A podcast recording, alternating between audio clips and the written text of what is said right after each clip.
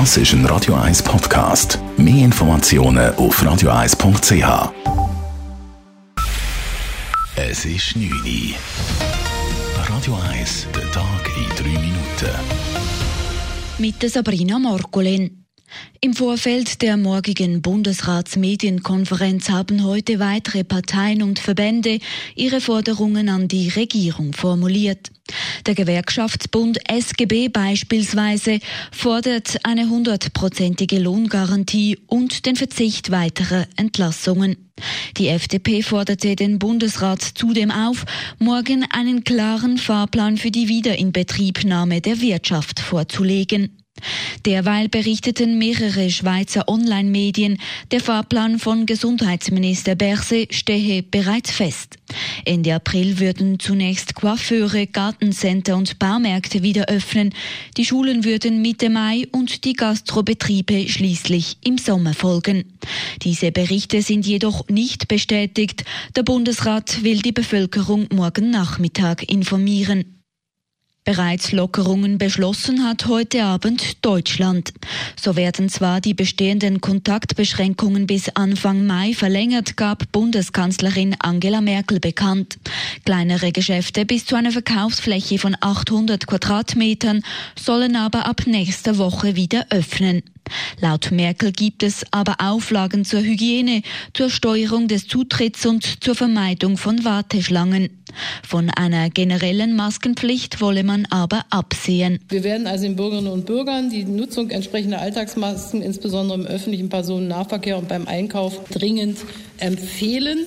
Wir glauben, dass wir mit jedem Tag jetzt mehr dieser Alltagsmasken bekommen werden und dass das dann auch dazu dienen sollte, andere Menschen zu schützen und wenn es viele tun, dann eben auch sich selbst zu schützen. Am 4. Mai sollen dann auch die Schulen wieder schrittweise geöffnet werden.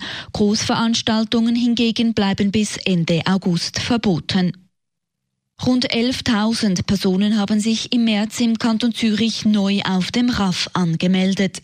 Die Arbeitslosenquote ist um 0,5 Prozentpunkte auf 2,8 Prozent angestiegen.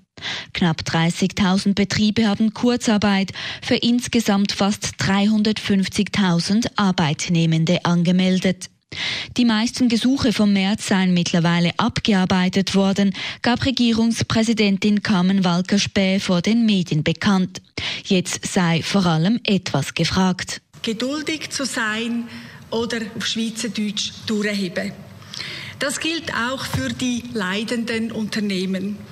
Ich bitte alle Arbeitgeber und Arbeitgeberinnen im Kanton Zürich, entlassen Sie jetzt nicht, wenn immer möglich, Ihre Mitarbeitenden. Stattdessen soll auf das bewährte Instrument der Kurzarbeitsentschädigung gesetzt werden, so Walker Späh weiter.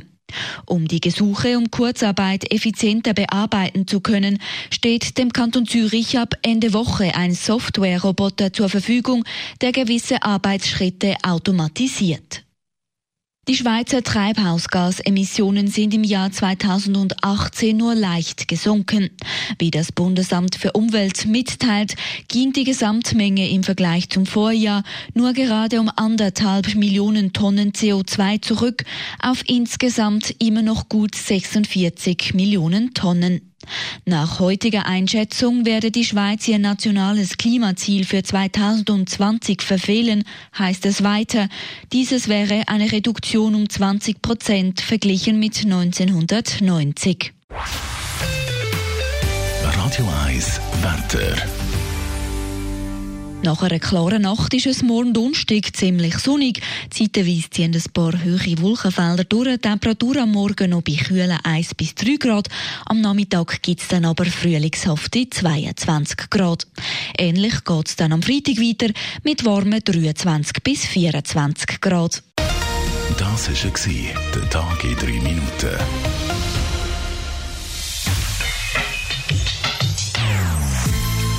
Non-Stop Music auf Radio 1. Die besten Songs von allen Zeiten. Non-Stop. Radio 1.